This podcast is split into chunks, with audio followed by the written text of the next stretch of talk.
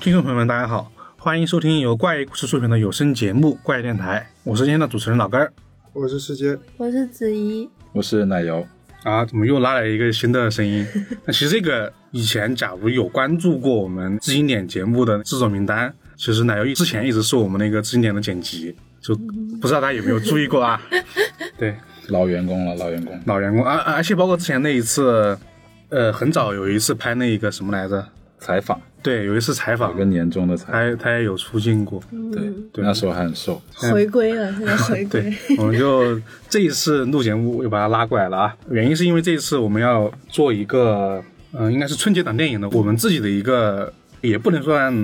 深入评价吧，就是我们自己的一些看法。观影感受，对，因为今年的春节档是真的很热闹。然后在这期节目之前呢，怪异君他和那个培根悖论其实已经录过一期关于这个春节档的电影了，但主要聊的是那个《唐人街探案》。但是呢，我们也知道是吧，《唐人街探案》自从口碑开始急速下落之后呢，另外一部电影就是开始慢慢上来了，那就是那个呃，你好，李焕英。然后与此同时呢，还有一些就是很多人各自都觉得还不错的电影吧，比如说那个《十大小说家》呃，《人潮汹涌》，对然后包括还有什么呃《熊出没》，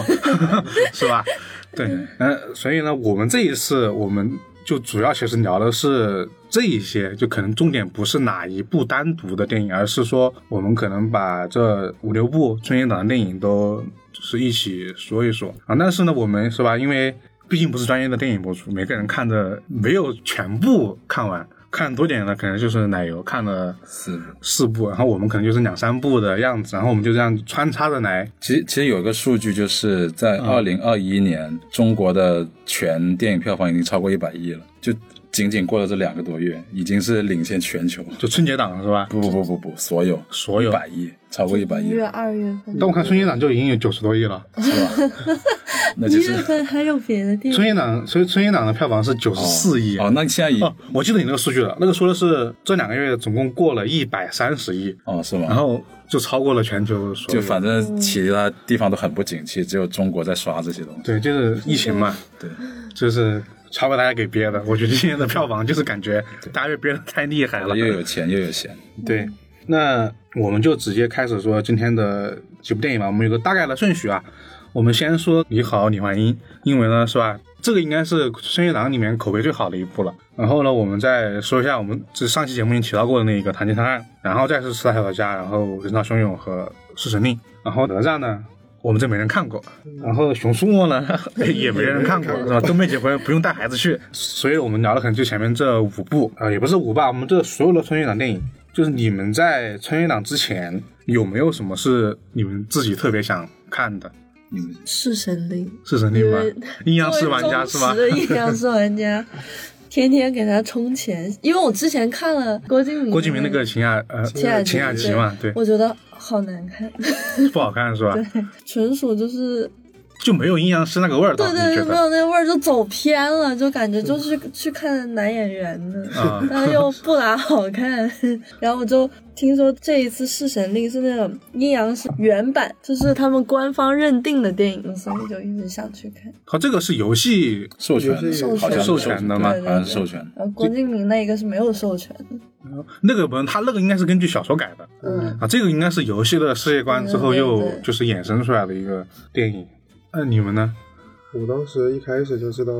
好早那个李焕英就开始宣传了嘛。呃，综艺的节目里面会说什么，大家一定要在大年初一去看一下《你好，李焕英》啊，贾玲嗯的第一部作品。然后当时就很想去看这个，然后这就是去年没有的《唐探》嘛，啊，对，然后哎嗯而且《唐探》在最后一两个月的宣发嗯就是有点猛，嗯啊力度很大。 就是到处都是。所以《唐探》的宣发，我就想想起一个事儿，就是之前《唐探》的上一次的时候，二零二零年的春节的时候，《唐探》为了宣传，就是把所有的公交站牌全是那个就刘昊然跟王宝强那个海报嘛。然后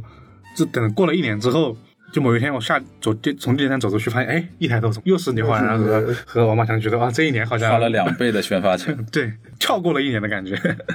奶油呢我？我个人最期待的其实还是《唐探》的，嗯就不管我虽然我很晚才看，但是不管再怎么扑街，我还是知道想知道它 是怎么扑街的，因为其实我对《唐探》还是有一点点自己的那种感情的，是因为我当时在弄那个《精灵神捕》的时候，其实是把《唐探一》翻来覆去看了很多遍的，哦，对我刚刚介绍忘记了，还是《精灵神捕》的剪辑 就是之 一。对，呃就是当时弄《精灵神捕》的时候，还是把《唐探一》，就是我觉得《唐探一》还算挺成功的。就是只单论《唐探一》的话，它没有丢掉它原本推理的东西，嗯，然后辅助了很多喜剧的东西，让它变得更可看、更商业，更多人会去喜欢，而不是说只干巴巴的一直在推理。但是这一步就很啊，后面再可以后后面再和大家吐槽 啊，因为主要期待的是《唐探三》，还有一个就是，呃，周迅跟陈坤这个组合我也很喜欢，但是我没有去看，还没有还没有来得及，还没来得及看是吧？我对《是神令》，对，其实《银河电影》我们在录的时候是属于那种没有来得及看的类型。嗯然后我的话比较期待其实是《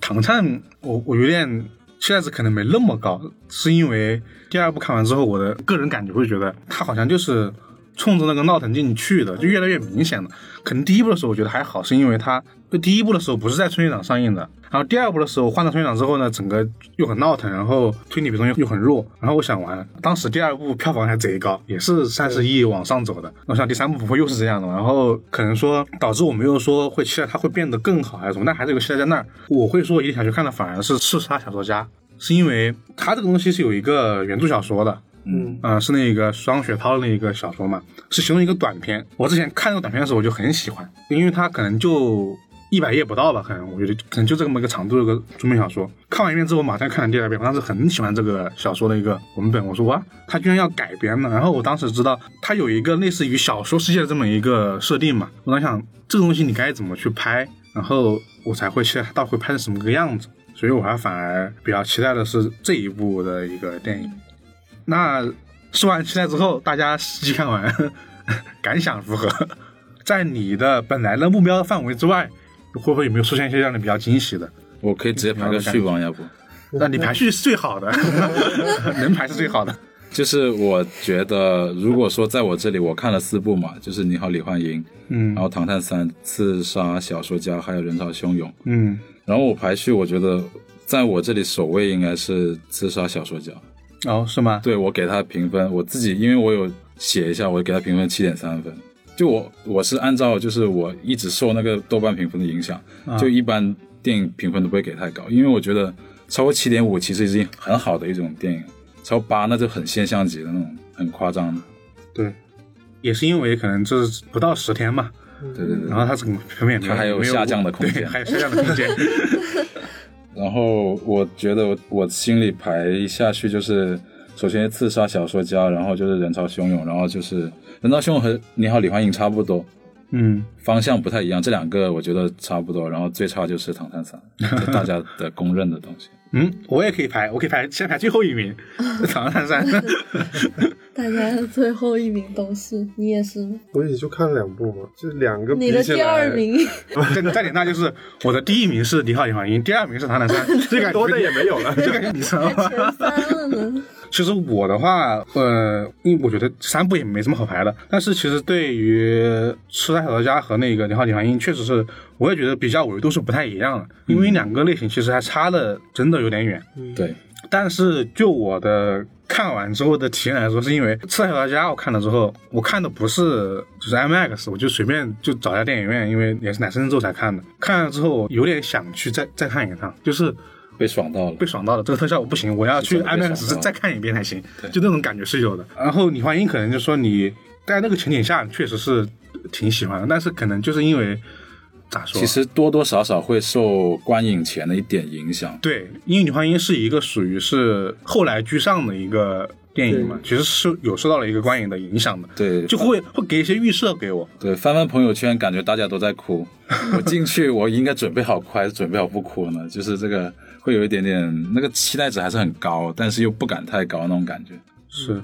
就是能打动很多中国人的点吧，因为它这个毕竟是中国人的这么一个亲情关系。你这个我想起，另外我之前看过一个，也是一个博主，他他自己没有回家过年，然后他可能年纪也比较大了，他就会说，他会给自己的哥哥姐姐或者说嘱托说，你你带咱妈去看一下这部电影。然后就很多人都是说这种自发的去推荐嘛，真是口碑把这个 撑起来，就是你发现给推上来了。因为正好今天我们其实有看一个数据嘛，然后就是《唐探》之前不是票房就很高嘛，就是到我们录的这天为止，二就是二月二十号，它那个票房是三十八点九二亿，然后《李焕英》现在已经到了三十六点四一亿了。然后呢，重要的是什么呢？《李焕英》现在每天的票房还能达到有一点五、一点六亿的样子，《唐探》已经降到了四五千万，就你可以感觉到《李焕英》一定会还在，黑马，对，我那天看说不定逼近五十都有可能。他那个消息说贾玲成为就哦票房全球第一、票房还是第一女导演，就对，全球嘛，这么夸张？我对我就听到的 title 是因全为中因为因为是国，国人我我比今较天早多上。刷到一个抖音，然后说的是上一个最高的好像是《神奇女侠》的一个导演，嗯嗯，对，是第一，全球的第一。好夸张。然后但是李焕英有可能超过他，达到更高的一个。嗯但国内反正已经是第一国国了，内票房很夸张的，我国们内这个之人前口是刘若英，对刘若英嗯超对过了，我们这个人口很夸张的，上来直接一个整三四十亿，只要每个人都看一嗯遍，对，还才不排除那么多人刷呢。主要是他说服了那个发行方，那个排期其实已经完全逆转了，就是把好的时间都留给了李焕英。我看《人潮汹涌》也好看，但《人潮汹涌》就是我看了一个电影院，只有一天嗯就两场。排练肯定很少，对，导演就卖还最热发的文说能不能给我多排点，这个片真的很好看。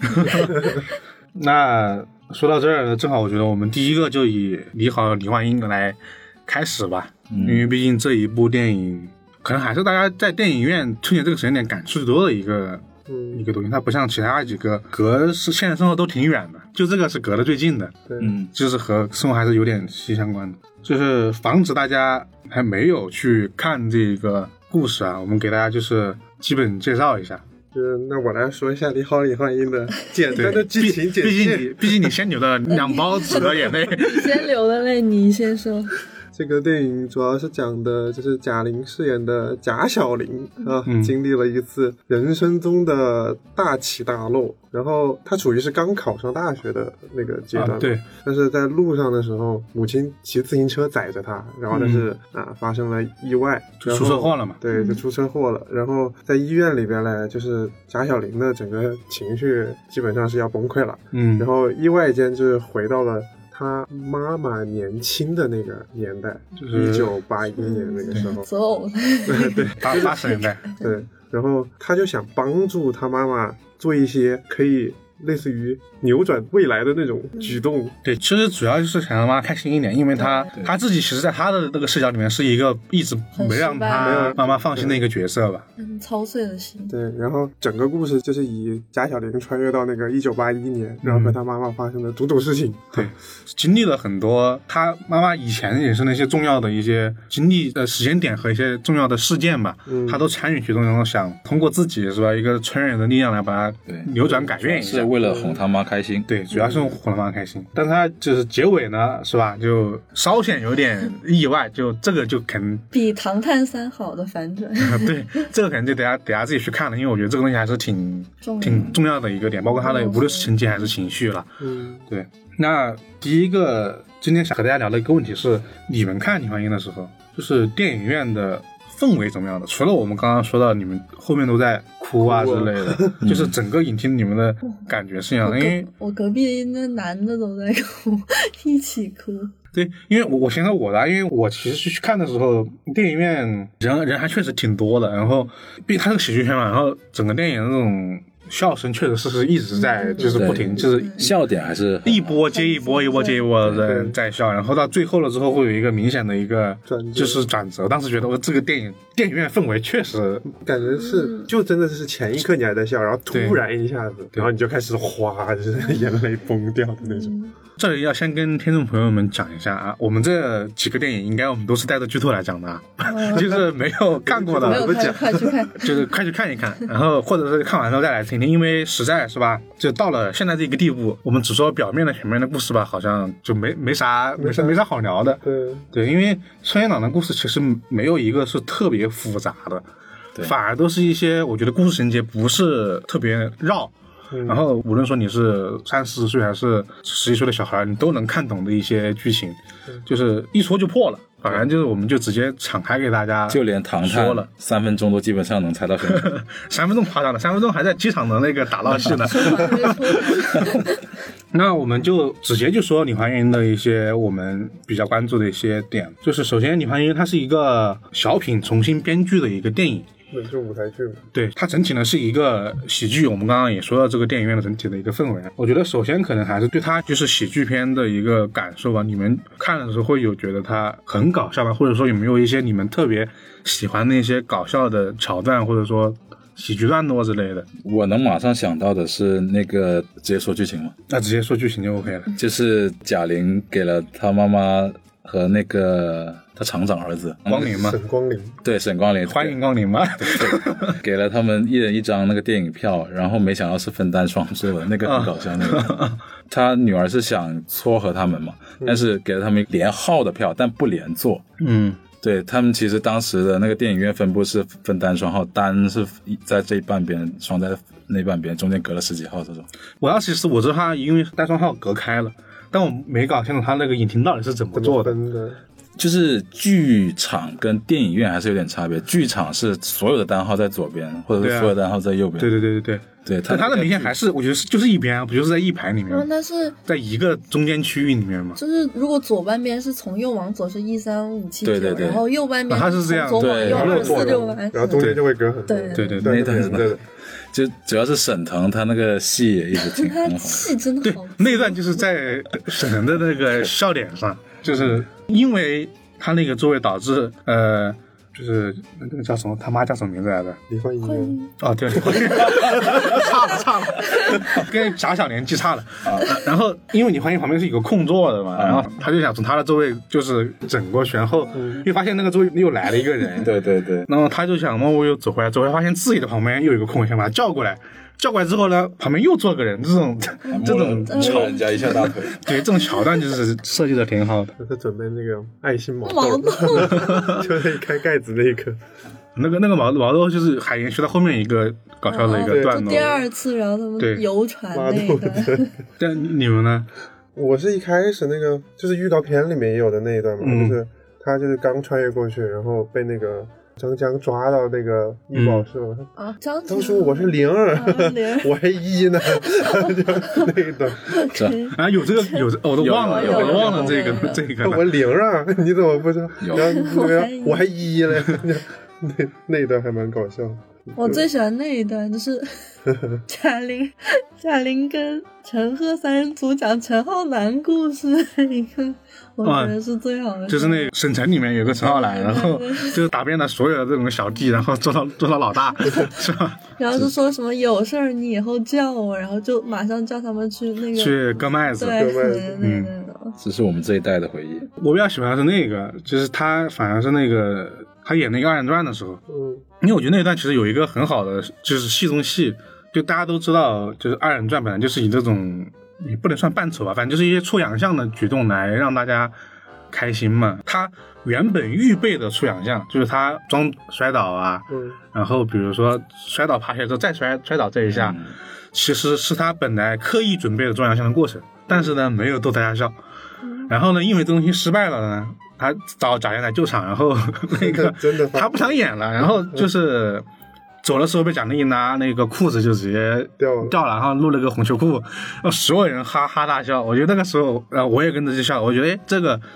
就是本来战斗就挺好的，还讲了一个二人转的那种真谛，它就是要真实的出洋相，就大家才会笑得很开心。更搞笑。嗯，对，艺术高于生活。 其实我觉得那里有可能大家放开笑，是因为他厂长走了。 就一开始一开始，其实厂长在的时候，大家不好意思笑他儿子。其实哦我觉得是有一有一一层这一层意思我。当时也有想，但是我在想第，五层，但是我想厂长坐在我前面，应该没人看到吧？他坐在前面不是？他说：“你快看看我爸是什么眼神。” 然后呢，你爸走 了。我觉得其实整体很多，哎，还有一个你刚刚说那个沈赫，还有一个很小品式的一个段落，我觉得玩英雄联盟的人可能会更加熟悉一点，就是 PDD 那个反向抽烟嘛，啊然后他他 就完了翻了一个花手之后，还是抽了 一个，我以为他真的会抽我以为他真那的会里，抽那个，对就是抽烟头那个。对啊，就是这种那个戏是真的好，那一段就是真的让我整个脑子扭了一下。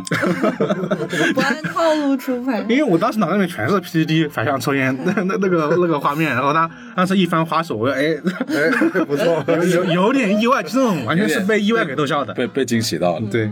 这就是还有那一段嘛，就是在那个草垛上快结局的时候，嗯就他他爸爸来了嘛，给的那个镜头顺序就是给他他爸爸不是骑个自行车，然后来，然后就是白衬衫啊什么的，就整个给你的感觉就是他爸爸一定很帅，哦，你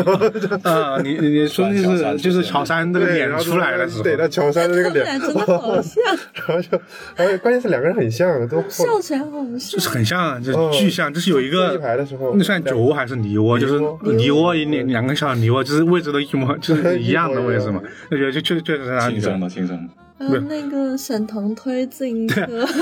我我我以我以为你说推自行车，我以为你要说沈腾，就是他自行车全程是他不会骑，我不会骑，他只会推。他只会推自行车来装逼来装自己是一个厂长儿子嘛，啊，是那个广播站的站长，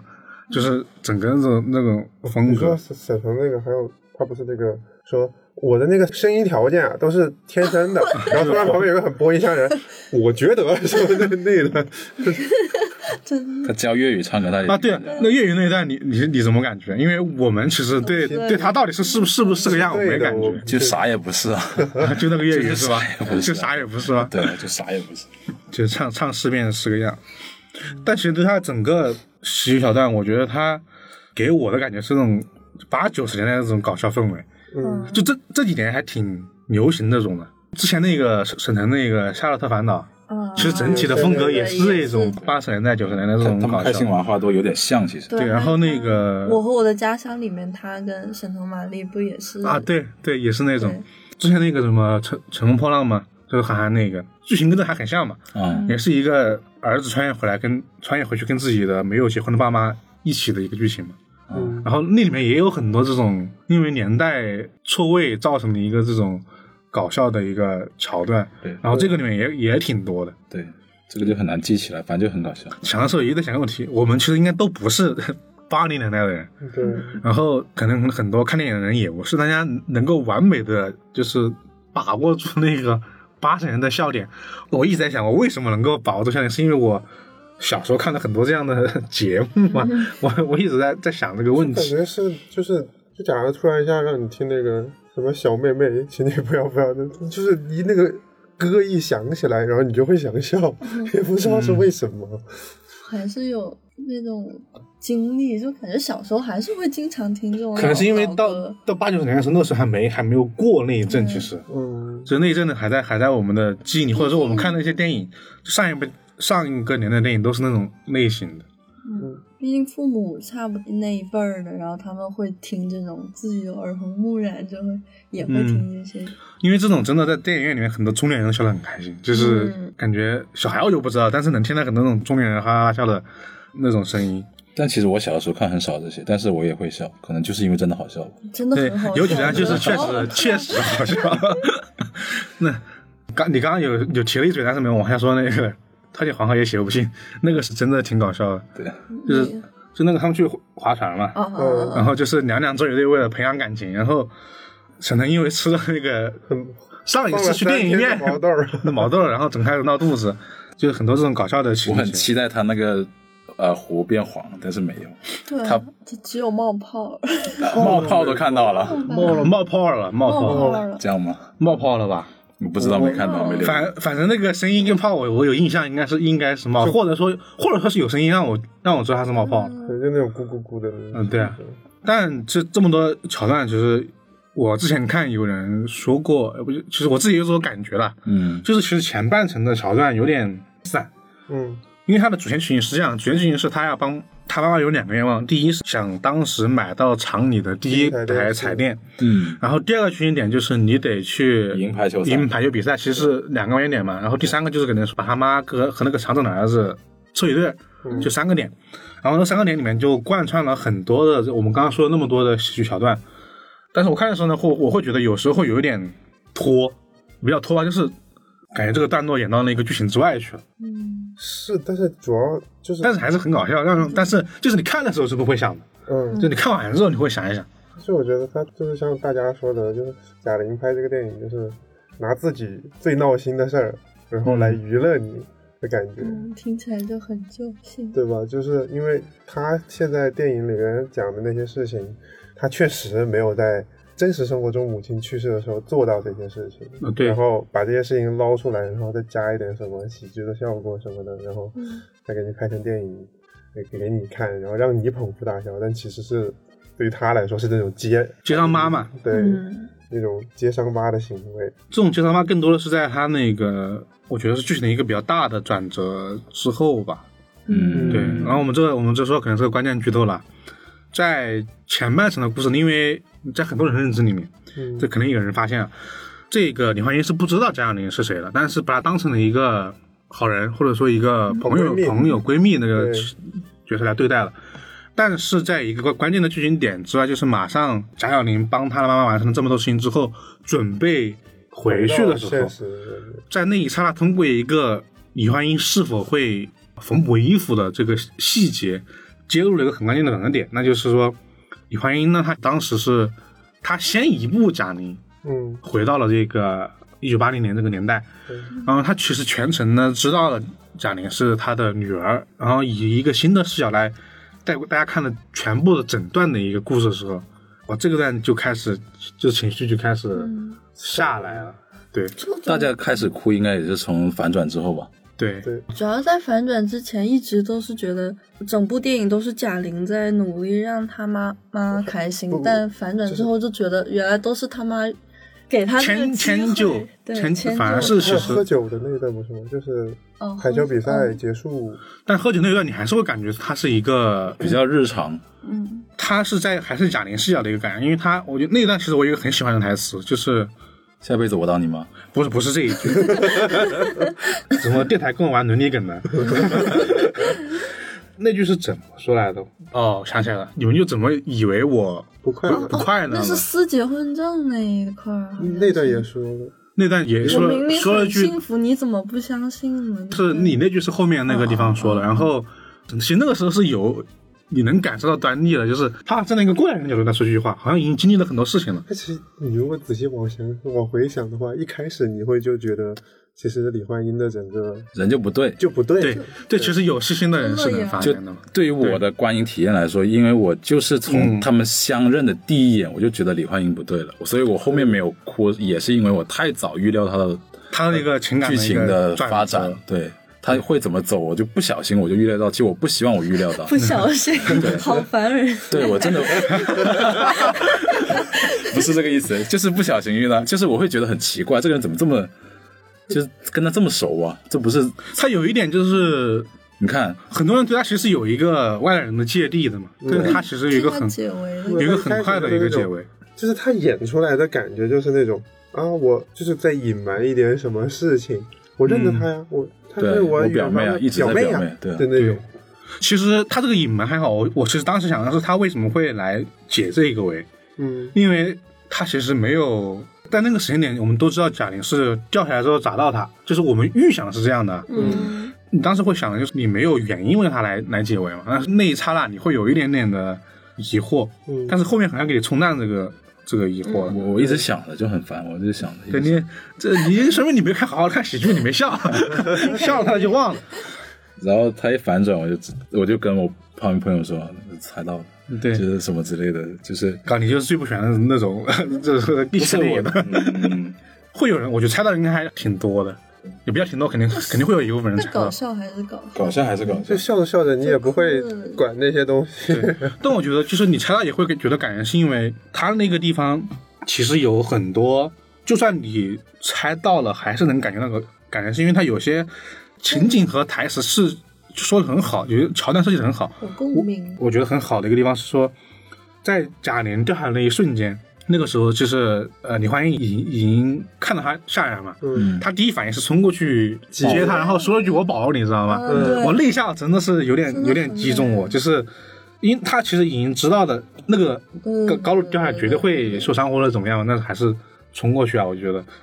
桥段是是挺好的嗯这个。就是就是哪怕知道，就是他之前他妈妈有带意识穿过来，但也没有想到是为了去接他才被砸的。就是、对，我觉得这是一个嗯，就是我在这里黑黑一下唐探，就是这比较伏笔，你知道吗？ 什么叫伏笔？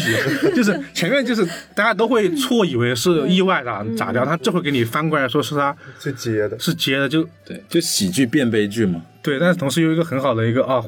可能很多人看肯定会有一个恍然大悟的感觉，因为就是李焕英前面你再好笑。也嗯不影响你之后用两包纸，但是唐探就不一样。就我反正我我是那个地方，你们还有有没有有没有其他一些你们觉得我觉得大部分人感动的点是觉得他妈妈为他，就是配合他演出啊，嗯就配合他哄自己开心，我自己也表现得很开心或什么之类的。然后最后还是选择跟他爸爸结婚，然后生下他本人，对？这一点是大部分人会觉得很感动。我觉得感很感动还是贾玲她真的是掏心窝子的演技，就那一段哭的，就不是，反正之前我看到他笑，我感觉他是真心笑；嗯看到他哭，他难过是真心的难过。他那演技真的就是那让我就是很他的情感是能传递很传递到你这里来的。太能共情。对，反而我觉得他妈妈，我觉得还可以，因为其实我们换个角度思考，如果说这个电影的第一主人公是他妈妈，当我在弥留之际，我女儿还有这么一段时光陪我，我会做什么？我难道就静静地看着她吗？我也会有私心，我也会想跟她说我想说的话，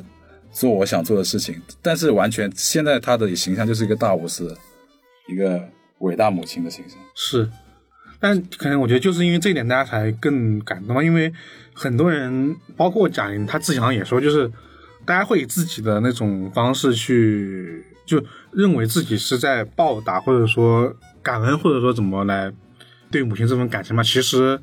母亲这份感情永远是在你之上的，嗯，她可能是大家可能这一点会更受触动一点点了。可能是那个克制的那一点没有体现出来，我觉得有一点点克制自己的那种涌现出来那种母爱的话，有一点点克制就会会好一点。但那个地方其实我是觉得会有磕碜，就是她结婚那一段，就你刚刚说的那啊，一段。对，因为我觉得那一段其实，其实我回过头来想我会我看的时候其实没，就包括看完之后，我也其实也没想说他是因为贾玲而而选择贾文田，是叫这个名字吧？嗯，结婚的，我当时想说这是他自己的一个主观，意愿，他确实就想跟那个啊贾文田结婚，他就是但其实是为了，可以是为了，可以是为了的，我觉得也不一定是为了，但是对他。我那段我觉得还是有很强的嗯，主观性的，包括刚刚说的那个，我们刚刚说一句台词，就是你们怎么总总是不相信我过得很幸福呢？对，包括现在很多其实，呃，然后一直强调生女儿，然后健康快乐就好。对嗯对对，因为包括现在有人会忍不住的会认为别人的生活是不开心的，嗯或者说你得按照什么什么样的生活你才会开心。现在不是有很多这样的一些，嗯会跑过来当你的人生导师这种类型的升吗，华了，升华了。对。但是你想，其实你毕竟贾玲这拍作品，她怎么样也不能完全带入她妈妈的一个视角里面去，她不会是她妈妈怎么想的，就是你其实个人是不能完全带入到别人生活里面去的。嗯那你其实做这样的一个判断，总是一种就是没到上，是当时他妈人总会后悔，就说那我当时要是那样子会不会好一点，会不会对好一点？你要这真这么做，其实原来也挺好，就嗯没有那么多、不用设那么多想象，平平淡淡才是这。然后包括刚刚最后，其实他妈妈就是我觉得是梦境或者是穿越，我个人觉得是梦境，嗯，就是醒过来之后，他妈其实还是属于是走了嘛，因为他其实拍了一个他妈妈完成心愿就是开敞篷跑车，嗯，然后去兜风什么，那这妈妈就最后消失了，就是你能到最后感觉到是一个情节上悲剧结尾了哈。嗯，到那一刹，你还是挺想快点回家，就是嗯就做点什么，这种感觉是真的很强烈的。嗯，就就是这一点，就包括很多口碑到现在这个程度，也就是因为真的是足够共情。对主要是这个母爱这个主题再一次得到了升华。对，不过我觉得，就从仅仅是从剧作的方向来说，它其实它很过硬的这种剧本创作，有一点讨巧的地方，就是把悲剧写在最开头，让大家一直带着这个东西看，就他妈妈是挂了嘛。就大家都知道他们， 对你有你别人只是就是被撞了重伤住院，那时候还没啊还没挂嗯呢。还没还没去 世呢，对， 这样吗？但是会有一个预知啦，对， 对，他现在先以这个进之后一个喜剧的一个，因为这一点你才会带着那个心情去看那一整段的喜剧嘛。再加上他对外的宣传也是啊，就是其实蛮早的时候就开始宣传这个事情了，不是吗？就是从大家知道你你好李焕英有这个电影之后，嗯然后大家就开始知道了，就是贾玲什么在上大学的时候，然后突然一下她妈妈就意外去世，还有一段采访是很我有看过很多遍的，就是有人问他：“你妈妈去世了，你难受吗？”然后他其实平时脾气很好，但是他当时反问一句：“你妈死了，你难受吗啊，这那真的还是，挺过分的。这就我觉得这个记者也挺也挺怪 的。你问一句，我也是这种东西，真很是蠢哎、那你那个我有看类似的一个报道，就是怎么说，就很多人问他为什么选择当导演嘛，因为这两年本来就很多，无论是干嘛的都去转导演嘛，嗯然后就问他为什么当导演，他其实说他是想拍这个电影，而不是说想去当导演，嗯有这么一个就是他的意思，他其实是想把这个电影呈现出来。那当导演其实是就是次要的次要的，因为不得不去当这个对，就我是之导演前。我这几天看了不下三四篇，就是还讲他跟女主张小斐之间的情谊。啊，张小斐确实对一直是他的那个搭档嘛，就是那个当时第一眼看这个名字，真的也不认识他是谁。对我之前有关注到他，但是我不知道，就是没有去查他的资料，查知道他原来他是也是北影毕业的，嗯，对，还跟杨幂是室友，袁姗姗。？”戏挺好。对，是挺好的。演的真的很好。那你们就我们夸了这么久，我感觉夸半小时都有，嗯你们有没有一些就是稍微想就是吐槽一下的地方？其实我有一点点，是什么呢？他的故事其实在湖北嘛，嗯就是你们都有看到嗯，是那个襄樊。怎么这么多东北人？对 啊，哇，这一个厂里我都以东为北是人东，北的哦。就是我第一反应也是，一他们一出场我以为都是东北的，然后他然后一说那个，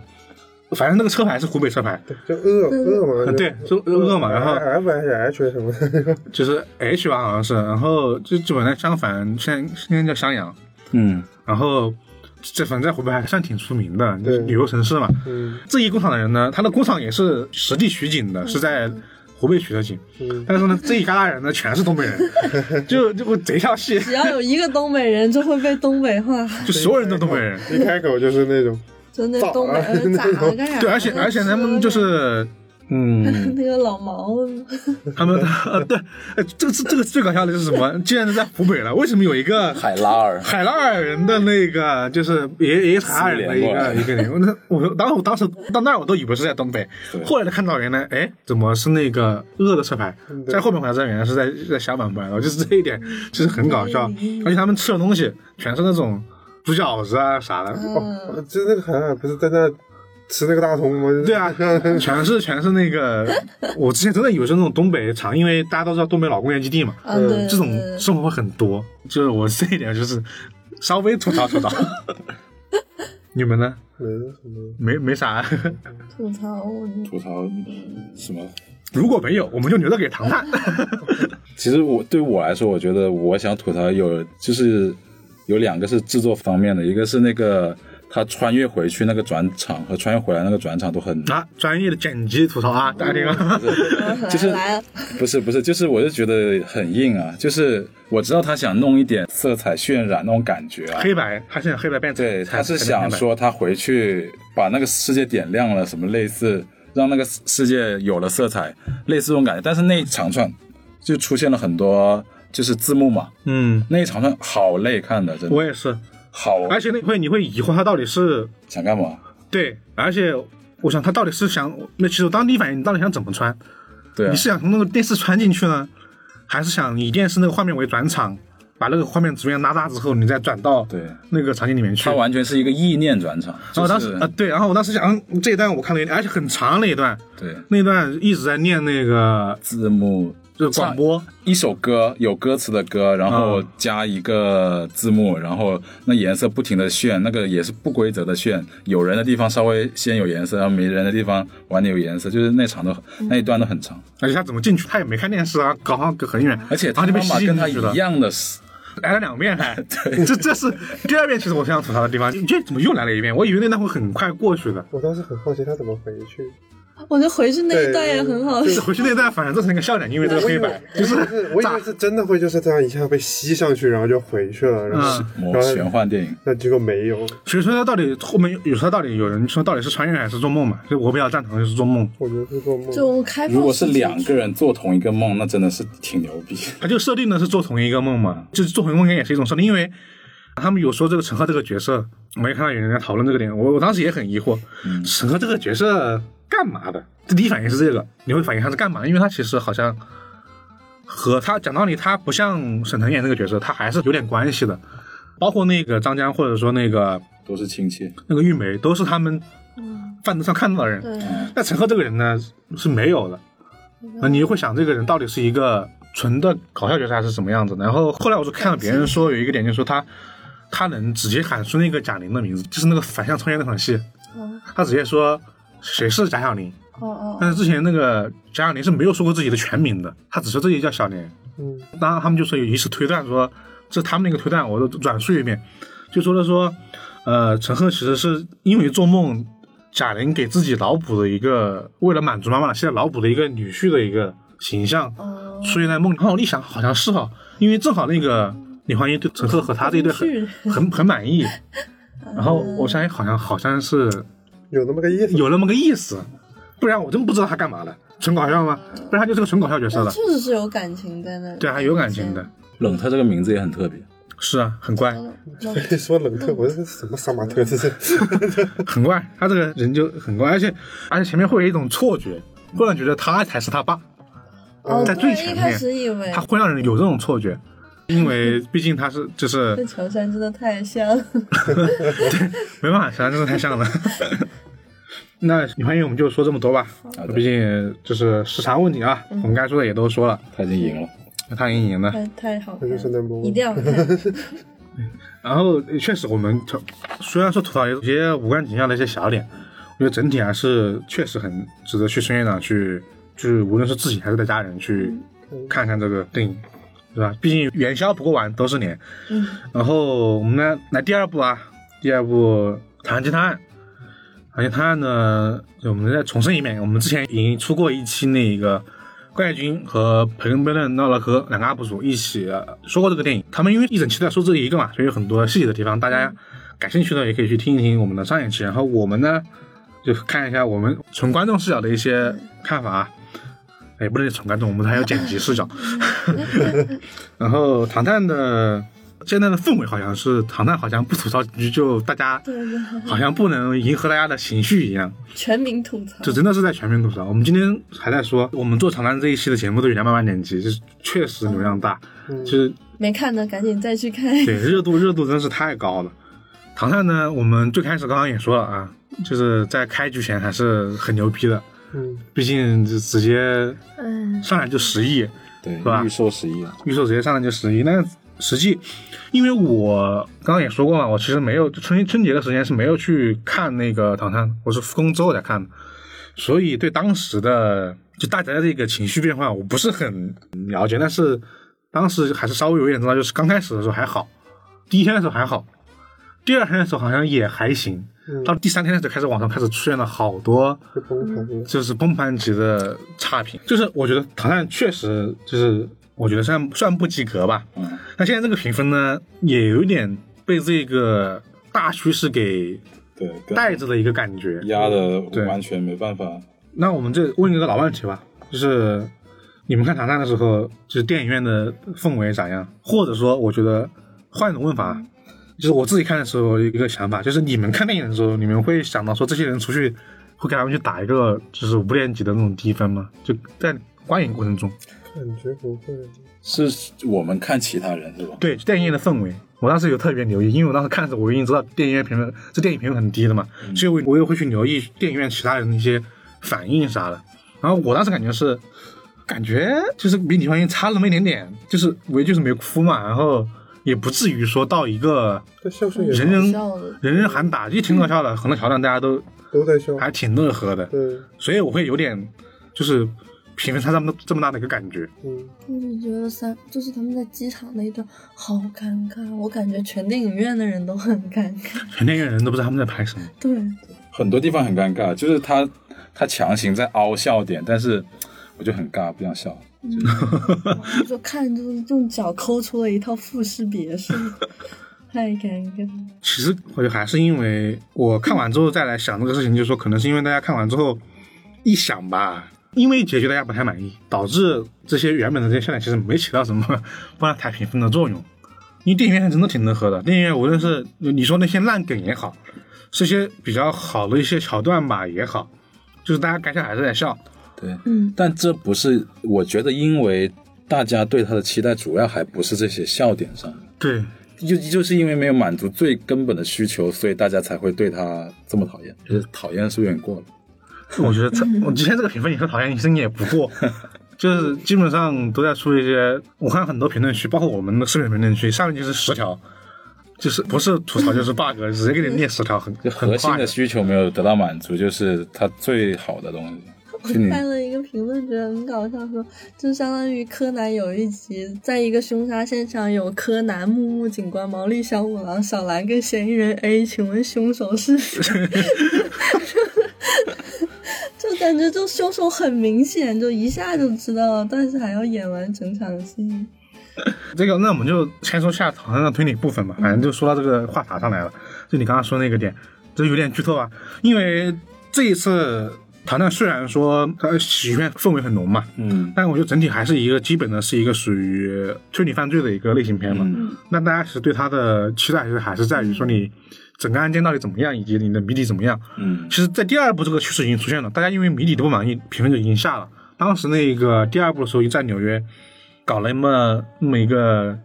祭祀杀人，就是去就是修去仙去修仙取心脏这一个，就已经很没有什么推理感了。当时评分就已经往下走了，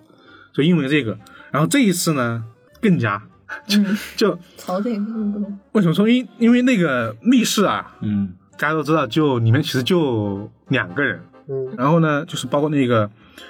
黑帮老大跟那个死者嘛，嗯然后另外一个有戏份的人呢，就冲进去的女秘书，就是长泽雅美演的一个角色，嗯然后呢，没有嫌疑人了，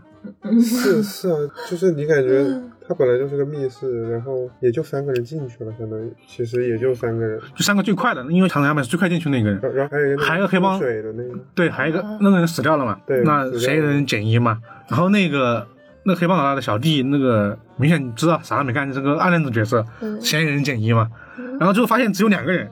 一个就是黑帮老大，一个就是长泽雅美这个秘书，对，然后还有一个人一脸懵逼， 嗯啊，那是啊，那你说，就是大家怎么着都会猜一猜吧？那你猜就是只只剩一个人了，你就不是你就他吧？嗯，那你明显你们要是为了这个黑帮老大洗冤，那就不就一个人了吗？而且这个秘书角色全程是那个对立面角色，呃，就不多说了，导致大家没什么意外吧？嗯至少说就完全没有，因为我当时看的时候，其实我当时我也给他脑补，怎么说？我当时想的就是，就是凶手肯定是这个女秘书，然后呢，他应该是先查出这个人是就是自己给自己捅了一刀，嗯然后再查出女秘书给了他一刀，然后呢，下一步呢，这个女秘书这样杀人呢有点怪，肯定还有一些人际关系。那这个女秘书肯定跟这个黑帮老大肯定有一点不为人知的父女关系，然后全中了。我觉得他是希望把落点落在那个故事上面的，而不是说最后嘛案件。对，对，我我我当时想的是，就是说，呃，他不是号称十四种密室嘛，嗯然后有一个很新颖的一个谜底的话，我觉得他第一步先把这条路给堵死，就是上来就说他没有捅自己，嗯嗯，然后我以为他会这样搞一出，然后让让那个案子很难破嘛，然后发现没有，就是他现在把你，因为我觉得那个情景里面，所有人的猜测可能都会是说他捅了自己一刀，嗯，就你会有一个下意识的判断嘛。嗯，但你假如你拍的时候，你就是上来就是先把这条可能性给抹除掉，给堵死，就是他没有捅自己，那肯定就很好看了嗯啊！发现没有，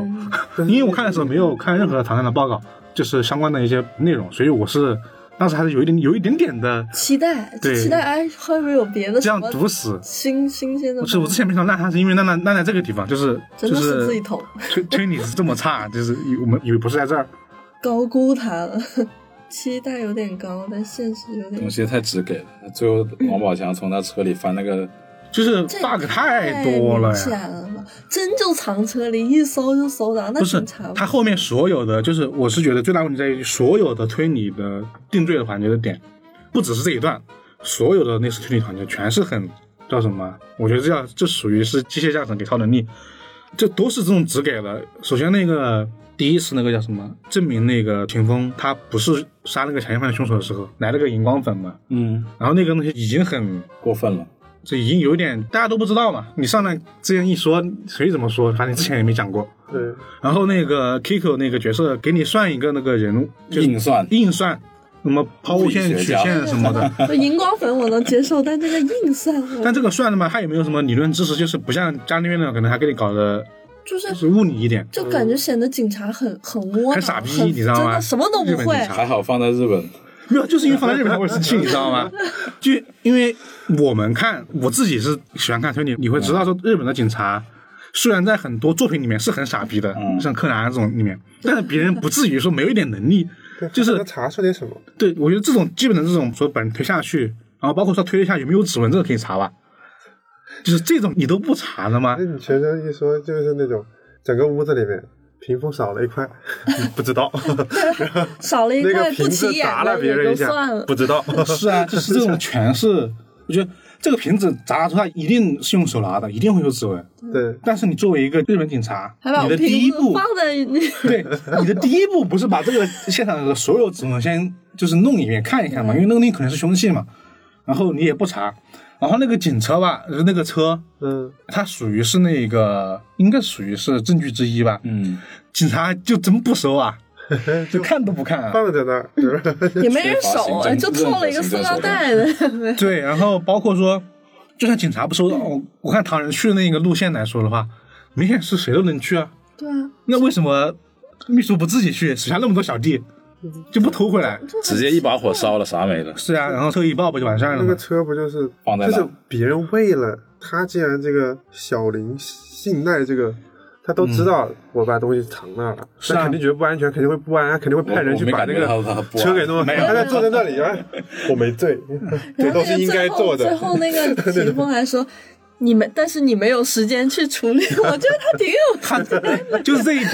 他为什么叫没有时间去处理？然后包括就是说，这最后还有什么地方啊？最后就是整个这一段的，就是开拓团这一段的动机的这段故事，嗯他是交给了这个泰国那个托尼贾去调查了嘛。嗯然后前面就有一个镜头，他只知道托尼贾去了那个中国嗯，绥化，嗯，但是也没有说为什么去中我国我。在想，为什么不是他去泰国，然后王宝强去东北呢？对啊，有点怀疑，为什么？对因为因为他要找那个斯诺这条线哦，但他去不行，王宝强一开始的人设是不是就是泰国人呢？我觉得他在泰国生活嘛，啊，对，泰国的唐人，他在台湾街嘛，我觉嗯，得他这个形象有点太过了，让我有点看到他就烦，我有点觉得太丑。对，反正就是，反正就是我说回来嘛，就是他去调查，你也不知道他去调查什么东西，嗯，然后呢，你也不知道为什么去，就是你为什么会去那儿，你得你得突然一下说到了他，就我去了， 就是就是因为他查到了结局都要用编剧到，安排所以前面会散了很多那种片段。但是他前面都，真的很但散是他前面都没有删他为什么去，对他没有去他说他为什么去东北，他放了一个他去东北的一个对片那个段，坐火车，他意思就是他跟那个而且还谁不知道那是东北，我还问谁话。就我觉得确确实很多人应该是不知道 的，他意思好像是那个秦风跟那个野田浩有心灵感应嘛，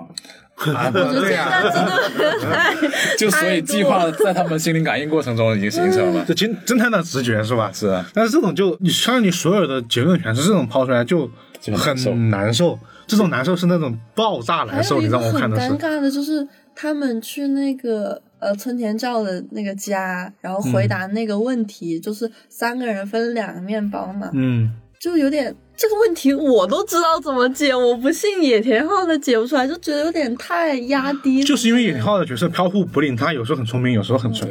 对，就有点就是强行为了让强行了，让就是秦风清风秀一把去秀一把那个东西。有点太强行，就有点很尴尬了。就是你为什么当时没有想到三个人分两个面包，然后你却知道往钱上喷荧光粉？就是很飘忽嘛。对包括那个网那个分面包那个点，我以为他会对应最后那个他们救人那一下的，嗯，那其实好像没咋对应。我当时会以为是三选二，嗯，就是呃秦风自己，然后唐人加那个秘书，三个里面只能活两个，我以为是这个选择，没想到是是这个啊啊啊！产业犯自己蹦出来说，你要么杀我，要么活那两个。我以为会那样对照那个三选二的，发现也没有，就是没有你还是太帮他了，我觉得。就是我我帮他想的太多了，你知道帮吗？他想太多，我以为三十六 D，我真的就那个 D，那这这那个 D 我实在无法理解。我当时我在想的是那个 D 是不是就是那个提示之一？就我 我是哦这吗个这个其实我觉得还好了，就是你他在推理过程中稍微加一点这种无厘头的东西，我能接受，我能接，真的能接受。不是他的无厘头可以，但是我想想为什么要把那个 D 放那儿？就是对啊， 就啊都不能再细究了。就是你的线索，嗯，就很怪，对你那知道吗个？其实犯他人们也前是面两个人猜出那个三六两个对数我字，觉得我觉得很很有认真啊依据。对啊，我确确实实是走过去的时候，我凭我自己的超凡的记忆能力，我记住了。嗯然后另一个那个托尼贾也是，就是我确实是什么都没看到，嗯除了你们说的这两个以外没有别的了。然后突然冒个 D，然后就是因为上面那个娃娃 嘛。然后我反正就是，就是推理的这种不满意真是太多了。还有一个就是大家因为对基础的推理的不满意作为打底，我觉得就引发了很多其他的一些不满意的地方。就虽然它是一个那种贺岁片，就春节档的那种悬疑推理，但大家还是把它当推理片看。因为它的基本的对构架构是的嘛，其实好我觉得歹是部电影我有点想到之前那个《机魂》，虽然《机魂》的最后评分其实不低啦，啊，有很大部分人往下调评分的原因，就是因为它其实不是结局不好，它只是讲的可能不是那么好，嗯就是只给了而已。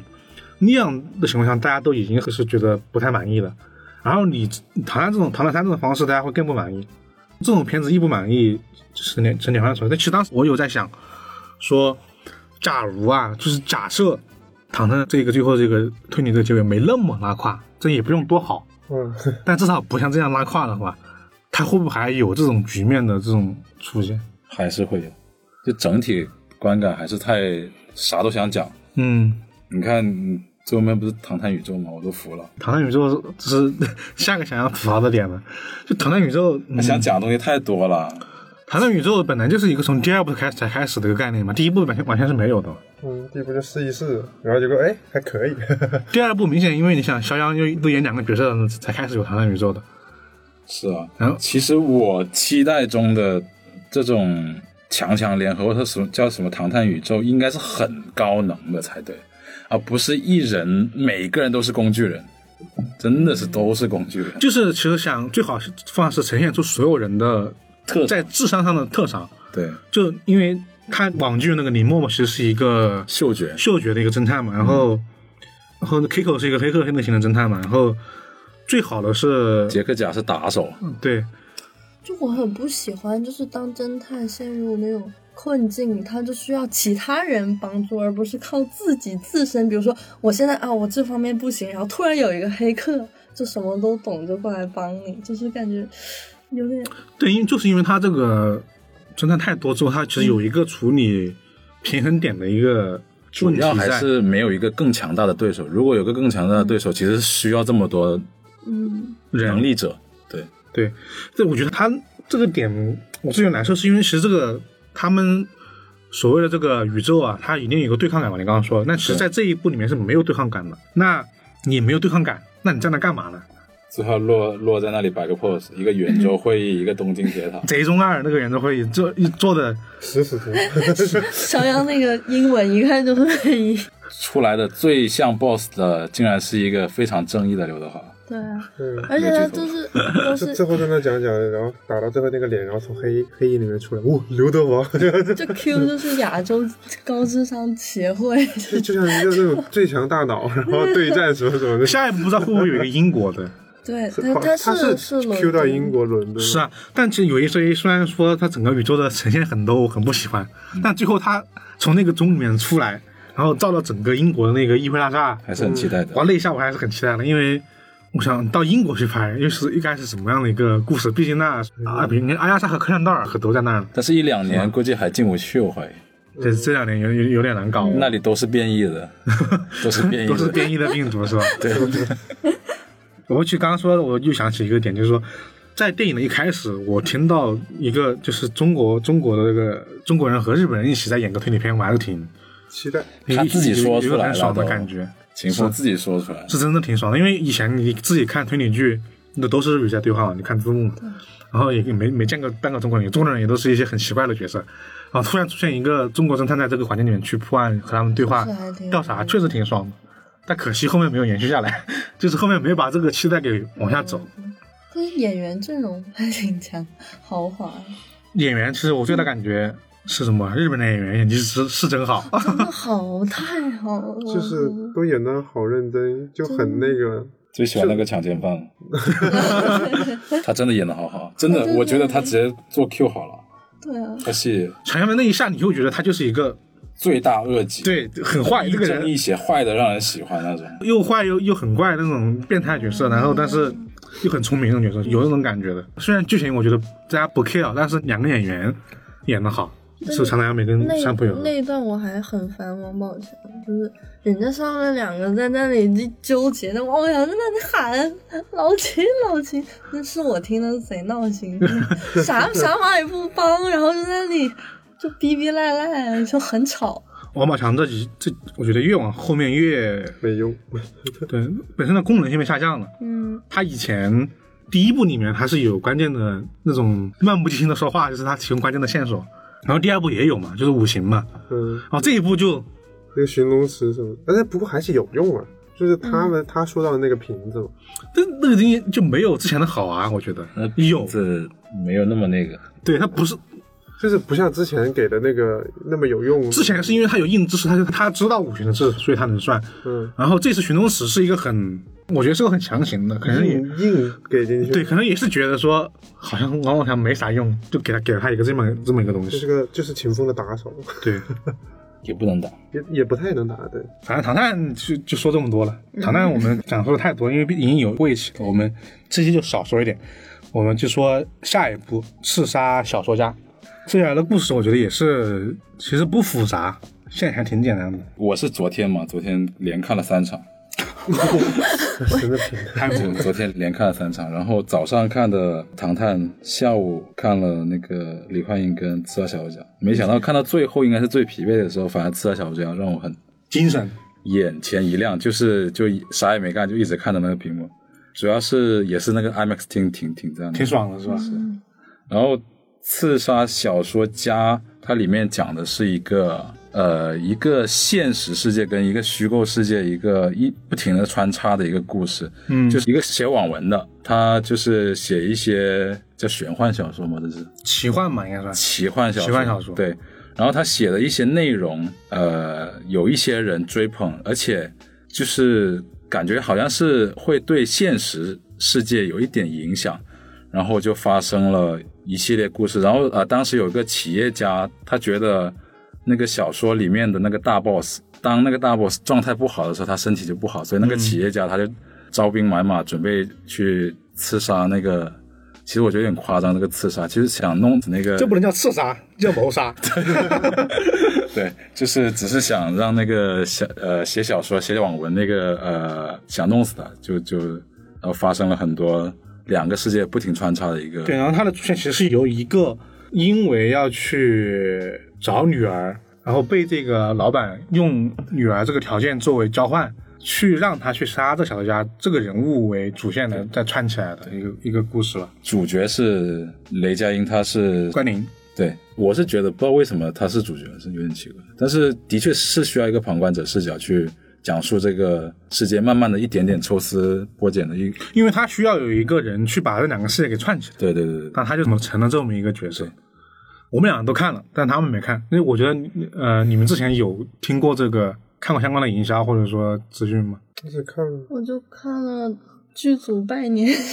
剧组拜我年就可能知还道行演员有谁，然后啊或者剧情。我我是当时在抖音上刷到那个，就是就里边那个有个拿刀的，然后独眼的那个，嗯好帅大眼黑甲好帅那那一段好帅，是那段抖音上都有啊。有啊，是他在干嘛？就是就是突然一下嗖的一下就冲过去了，然后就其他旁边人都挂了呀，看人哦，这哇可能给了一点点吧，应应该一个镜头，那个超级帅，那个是帅，嗯，然哦那一后段就只看到那一段，我说这个好像还可以，然后一看到杨幂算了，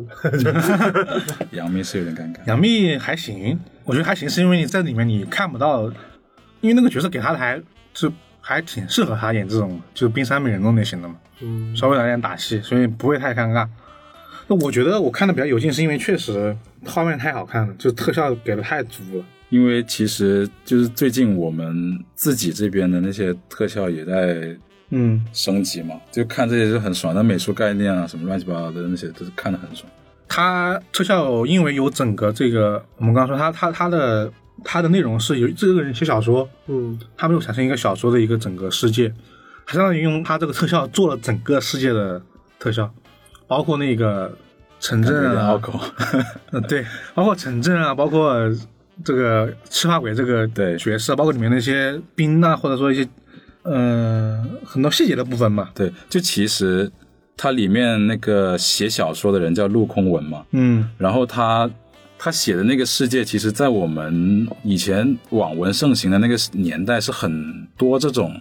很玄幻的那种世界啊，神神鬼鬼的啊，就加上我们中国很多神话传说一些结合的一些点，但那个世界是很难去用画面去表达的，但是结合了我们现在国内最强的特效团队，真正的就直接把它呈现出来，很夸张，那个世界美术概念很夸张。就是它百分百是纯国产，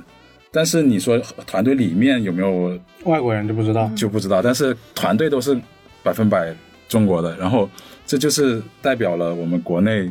目前最高水平的，对是，对特呃就是那个电影工业水平，就是制作水平就在这里了，对最因高为水平。因为这个电影做了五年，特效做了两年，就光特效啊，就啥都不做，只做特效做了两年。这这这我是在抖音，也是抖音，抖音真好。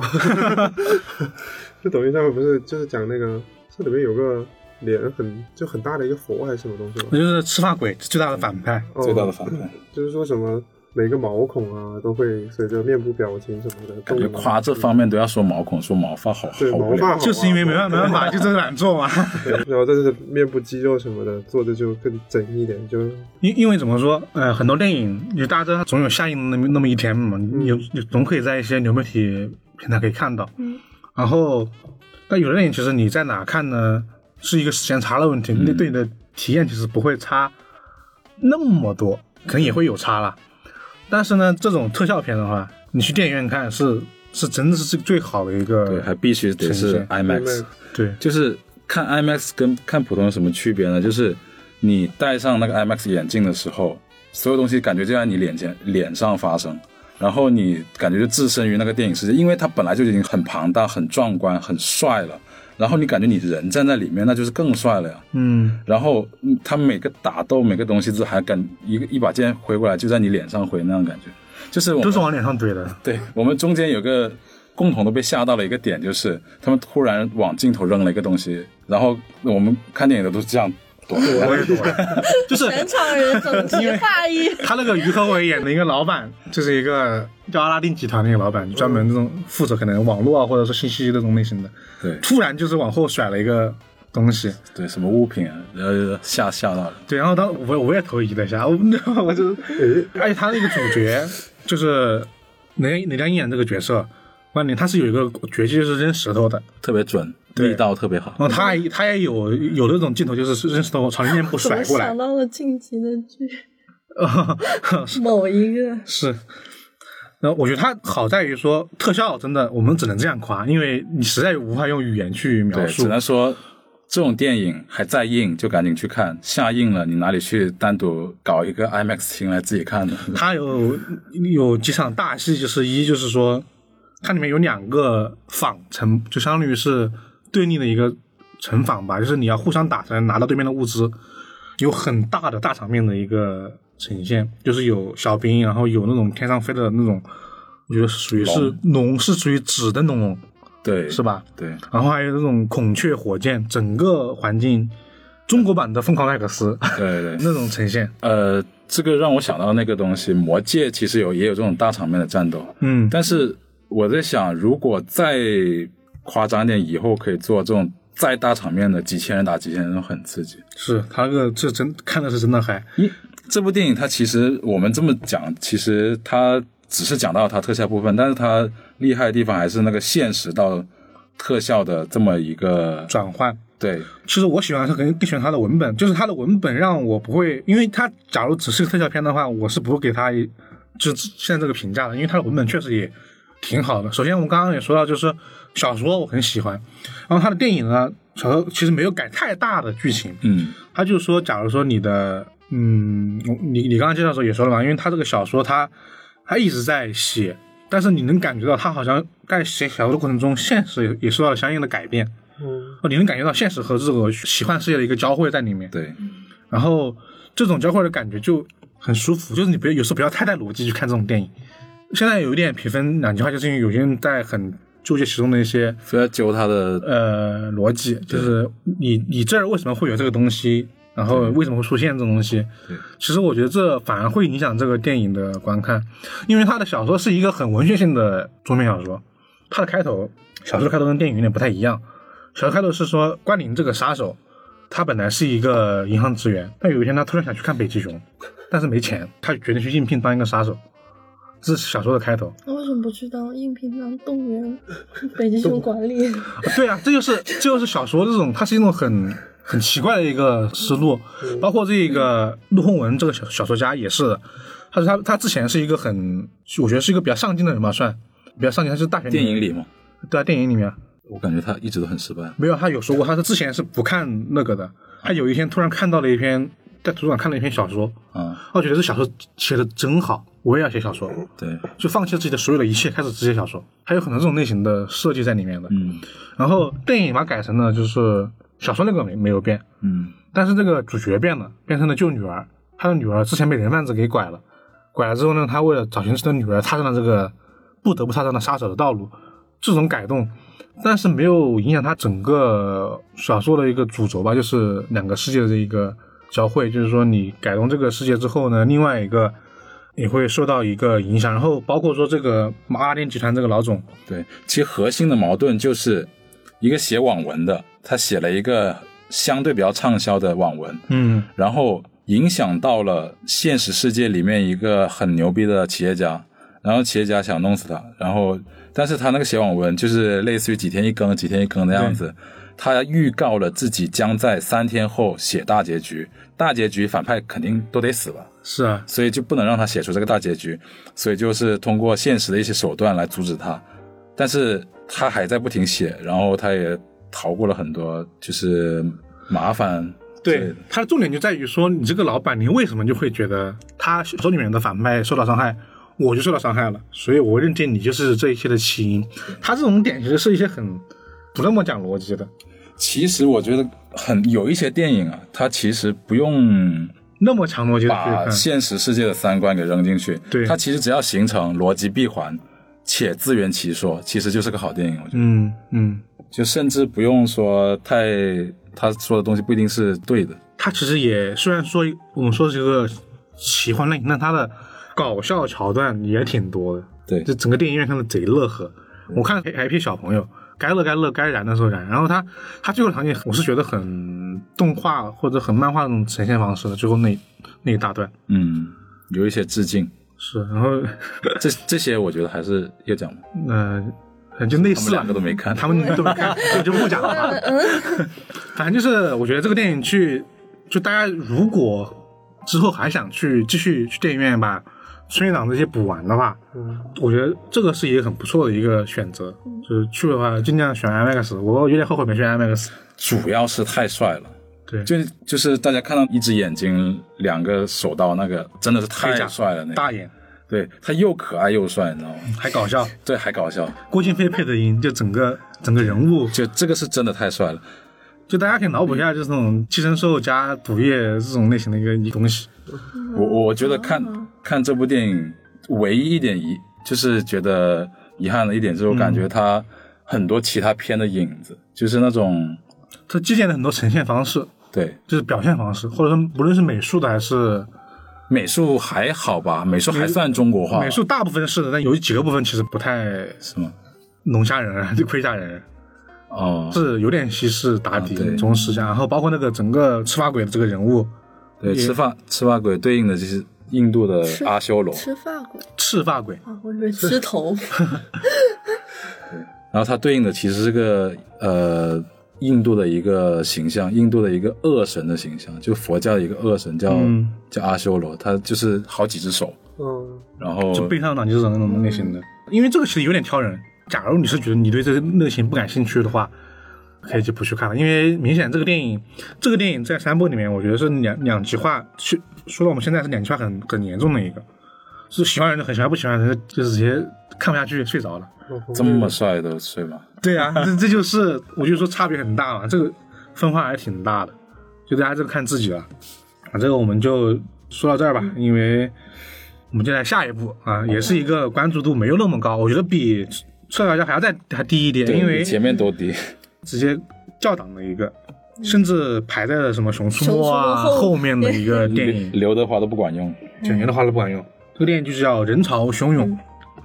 这个电影大概就是讲有两个男主角啊，一个就是刘德华饰演的顶级杀手周全，嗯还有一个就是贫穷加落寞的群演陈小萌，呃，是肖央演的。然后他们俩在一个因为一次意外中交换了身份，在就是在澡堂里，因为一块肥皂，嗯， 就突然两个人的命运就改变了。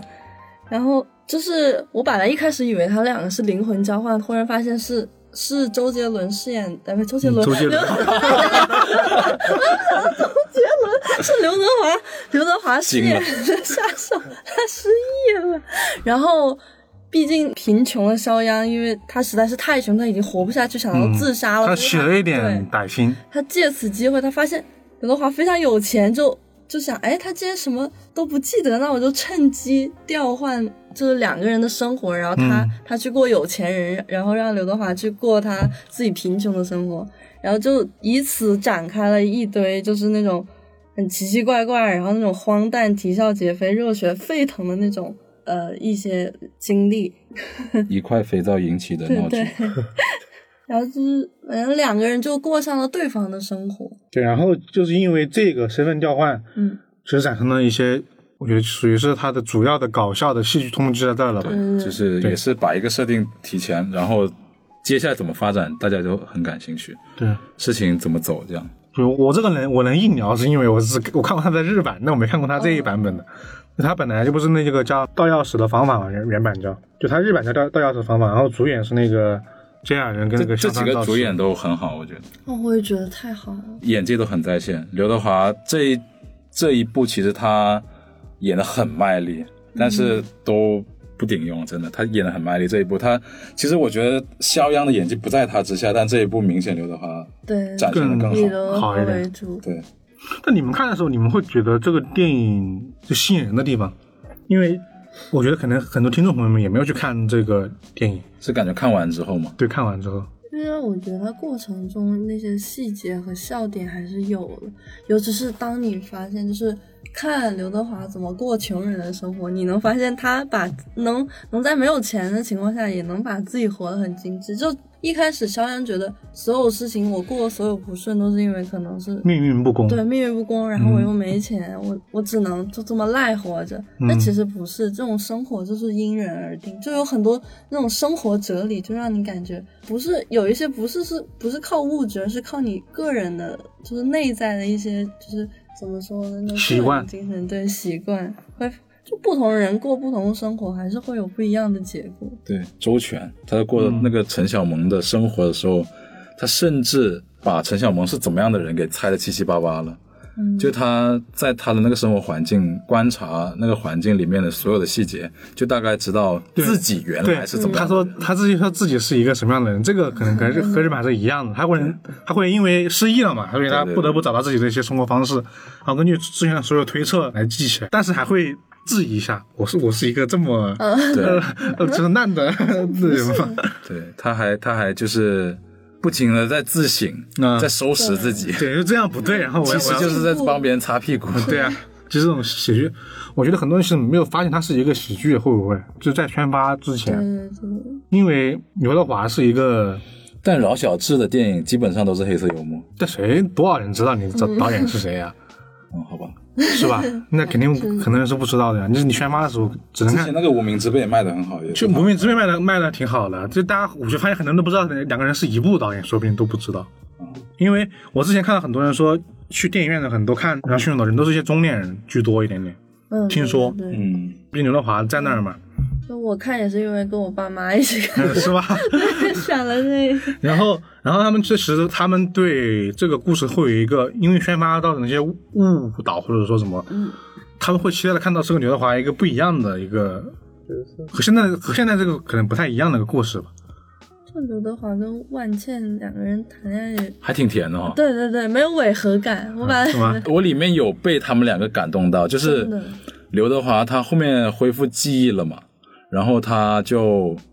他跟肖央说了一段话，他恢复记忆，他原本是个杀手，他是个很严谨、很厉害、很牛逼的人。然后他恢复记忆了之后，他对肖央说了一句话：“你的事我不管，我也不追究你任何东西，但是我希望你把你的名字给我，我要过你的生活。意思是他还想跟万茜饰演的那个角色一起过下去，因为他已经有感情对了。对，啊对哦，对，这爱个上了就是这个这个东西，我不知道在别的地方有没有看过。我过你的人生，我为了谁过你的人生，这个东西我觉得很打动人。这个这个这个情感的点，对我为了谁而过你的人生，就是因为要跟他在一起这样。因为我一开始本来以为他真的是杀人，没想到他还留了一手。我本来以为他们的爱情无疾而终了。嗯，有对是有可能这样的。嗯，因为它整体，因为我看日版的时候，我觉得它整体是一个在喜剧这个整个大段落里面，你会看完之后有会有一些，也不能叫反思吧，会有一些想法，你会思考一下到底该怎么活。然后，但是在你看之前的时候，你不会有太多这种意味在了。就我我之前看的时候是这样的，嗯但是它这个《人上汹涌》的时候，它的宣发有一个，因为今天是牛牛年嘛，你说你扭转情准备好换个活法扭转乾坤了吗？就是会有一点。奇怪吗？就有一点奇怪，但我说不上来是哪种奇怪，就是我第一反应应该是一个两个人换人生的一个闹剧，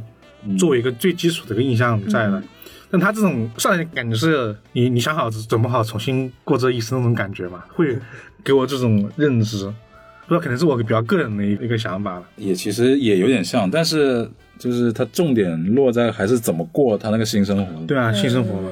嘛，因为他其实你们刚刚都在说刘德华这条线嘛，其实肖央那条线应该也挺搞笑的，因为日版里面他当时要去过一个就是杀手的生活的时候，日本是杀手，是是是杀手是吧对的是，他其实有一种这个职业太 太特殊和高危了，对你会产生很多的，就是笑点嘛。对，对，但肖央真的蛮搞笑，尤对其他在那个就是房间那个火锅桌子上跟那个 boss 嗯反哦派对戏的时候，对，那刘德华他中间也有一段很搞笑，就是那个他跟那个女反派，其实那女反派有点弱了，但是他跟那个女反派对戏的时候，突然他那个一一个演员朋友嗯啊，过对来，对对对对，那那一段段很搞笑。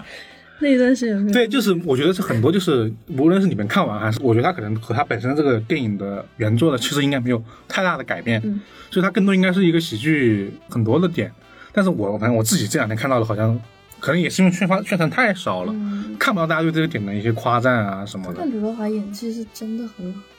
挺难演的。因为他们哎，对你们说的这个，我有看到一个就是影视博主说了一个，就有一段戏是因为他是演员嘛，嗯刘德华就要去试镜嘛，嗯，所以他们通过刘德华试镜这种东西来看出很多当时刘德华年轻时候的一些对，怀探念和探讨了感很多如何演戏的问题。嗯慨，是吧？嗯对对，这个我没看，但是因为这个我还想去再再看一遍这肖个央电就影的。肖央就是个跑龙套的嘛，原本。对啊，就跑龙套嘛，因为你想想当时的呃香港，嗯，谁不是跑龙套起来的？周星驰、周润发、刘德华，嗯就他们会有这种一个对应。那我因为这个，我还反而又想去看一看这个了。嗯，就刘德华怎么再去演一个世系的龙那套，戏中戏，对这种戏东西，我还我还就电影里面还有个小剧场，再给你表演一下他的嗯嗯演嗯技。嗯。哎，但这个《人上汹涌》呢，我们就说中了，因为还有一部，我觉得也是在关注度可能比那个《水上汹涌》高一点点，但是依然有点低的《侍神令》。然后呢，关于《侍神令》啊，准备的时候出了点意外，发现大家都没看过，我们就临时加了一个人来聊聊一下这部电影。嗯，乐乐大家好，我是乐乐。啊，虽然讲道理，一般来说我们都是以歌为分界点的，嗯但因为这一部实在是太后面了啊。《侍神令》呢，我们都没看啊，然后但我只是有听说而已。它的票房呢，我觉得属于是春节档里面倒数第二吧，因为还可以。它讲个大概是什么样的故事？嗯，我就是在看的时候就已经看到大家说了，这部电影其实是跟游戏的关系没有说关联度特别大。嗯，然后呢，我也没玩过游戏，然后单纯去看，看了之后那你为啥去 啊？我只 抢到这个的票，迫不得已，迫不得已是吧？真的迫不得已，所有的都已经抢满了，而且我是提前前一天去嗯买的票。前一天买票的时候就已经看到所有的都已经没了，除了这个跟那个哪吒，因为哪吒的电影我已经看过太多太多部了，所以不就想去再看看了这是个吧？对，然后这一部呢，它主要就是说还是以秦明为一个主要的中心，然后呢，它的视角比较偏向袁博雅跟神乐的视角，以他们的视角来带到整个电影。一开始的话，就是还是蛮俗套的剧情，就是秦明被陷害，被陷害之后，神乐他们去找他，找他之后发生的一系列事情。然后呢，在这个期间，秦明就自己独自的离开阴阳寮，然后他跟周迅也是挺长时间没有见面的。然后沈乐跟袁博雅他们俩就是一直也是在围绕他，然后进行什么什么各种大战， 就它主要呢就是是战胜妖怪，还是说通过什么试炼？就是战胜妖怪嘛，那个相柳，啊这个是游戏里没有的，啊就嗯没有像因为因为它是一个那个人妖混血，啊所以他的那个血脉就是天地独一份嘛，嗯然后他那个血统就很强大，就是只是说那个妖力很强，就是秦明带着他的式神跟对，大 boss 打架，对对对，但是他乐乐之前提到说是袁博雅跟神乐还有感情线，就是在游戏里他们就是那种实打实的兄妹，就突然骨科了一下，有点接受不了。现在到底是做了个什么样的宣发？我就挺好奇这个，因为我看的宣发是说是和阴阳师游戏是有相关的，对，我看的宣发是这样的。他是他还是其从那个游戏里面有一些。但我看到豆瓣上有评论说，网易员工自己都崩溃了，看到 这个，是吗？那就我很奇怪，假如说按照你们刚刚你说那个剧情的话，那游戏玩家其实有点是不太能接受的吧？我觉得还挺不能接受我嗯听的。到这个，我其实挺早就看到那个预告，嗯，就是你知道我玩这个，就是因为他那个式神很可爱，我还要给他们 买皮肤，啊 但没有想到电影里面那些好丑，就是做了凶恶系的吗？就是有点暗黑。我觉得它只有。有刚开始的时候有比较符合游戏，因为那个莲佑出来的时候，嗯感觉那个式神还还是挺萌的对他一对开始是比较嗯凶，然后挺萌的，然后在之后就开始俗套起来了。就是凶神恶煞，就完全没有那种可爱的感觉，就有点其实我觉得里面故事线最完整的竟然是鬼赤，我觉得其他的主角是都没有，天就邪鬼赤吧，就那种拍屁股，是那个会变大的那个 。然后就红色的。哦，对对对，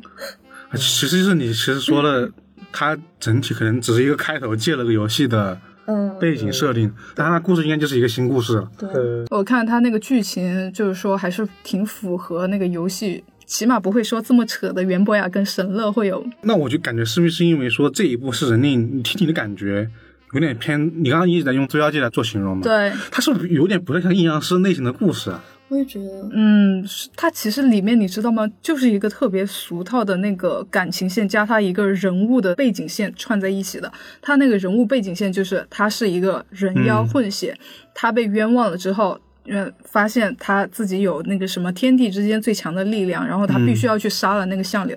嗯啊、或者是去收服他，或者是怎么怎么样让他成为他的式神。然后感情线就是他跟周迅的啊一个小小的感情线，就感觉他们买了这个就 IP，非常用的他们薄弱，人物讲了一讲了个一个别的别的故故事事，和阴阳对吸引这些玩家和阴阳师这种类型的故事差挺远的，无论而且是和妖怪的这种，或者把说猪骗进来杀，而且说实话，这部名字叫《弑神令》，其实讲他跟他自己弑神，还是无论说他作为呃那个周迅演那个角色的弑神讲的事情都很少，对啊，它不叫弑神令嘛，因为对讲讲的，但是其弑实神的很故事少嘛，。嗯，怪不得 评分不高偏偏下来了。但他现在对豆瓣评分还比《唐探三》高，那唐探但三，豆瓣评分目前它五点九，对啊，唐探就五点六吧，尴尬。唐探是我觉得也是因为人数原因，嗯，因为我就唐探这么个人数下来。我就不知道弑神令吃不吃得消，这个不好对比。而且从你你从个人观感来说，你其实你推荐就大家用剩下的时间去看看这个电影吧。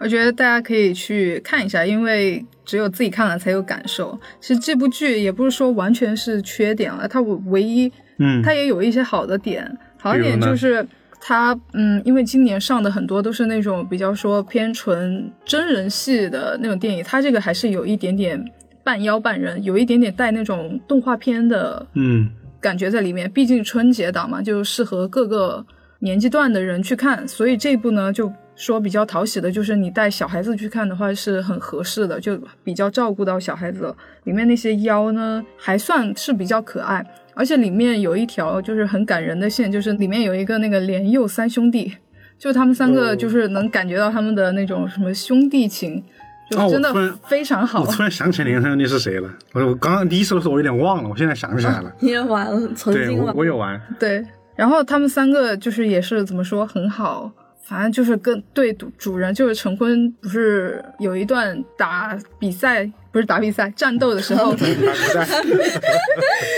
TYP 战斗的时候就是受伤了，然后大家都以为他死了。那个桃花妖就跟大家说，也不必成为他的式神了，但是大家还是就是都在为他战斗嘛。那一瞬间真的有被感动到，会觉得那些妖怪真的有时候想想比人的感情就是嗯更纯一点的那种感觉。哦忠诚，对对 它其实更像那种传统的，也不叫传统，就类似那种我们看那种妖怪故事，就是要出现妖怪的嗯情感。对，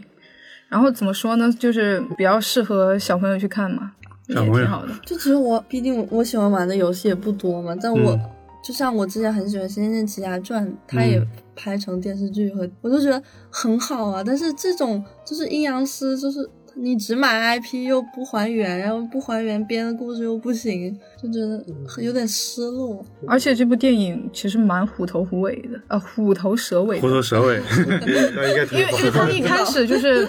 电影的时候，他还是感觉看点蛮多，有他的弑神啊，还有他跟周迅的感情线啊，不知道是怎么的样的。虽然知道他被误会，但肯定会解除这个点以外，就还讲了挺多点的。但他结局特别特别快，特别特别草率就完了。因为他，你知道袁博雅在里面就感觉像一个巧合一样，所有的故事都是因为他的巧合，一个一个一个的巧合来推进的。好闹然后到那个最后的那个结局，打那个大 boss 相柳的时候，很快，感觉就一分钟就结束 了，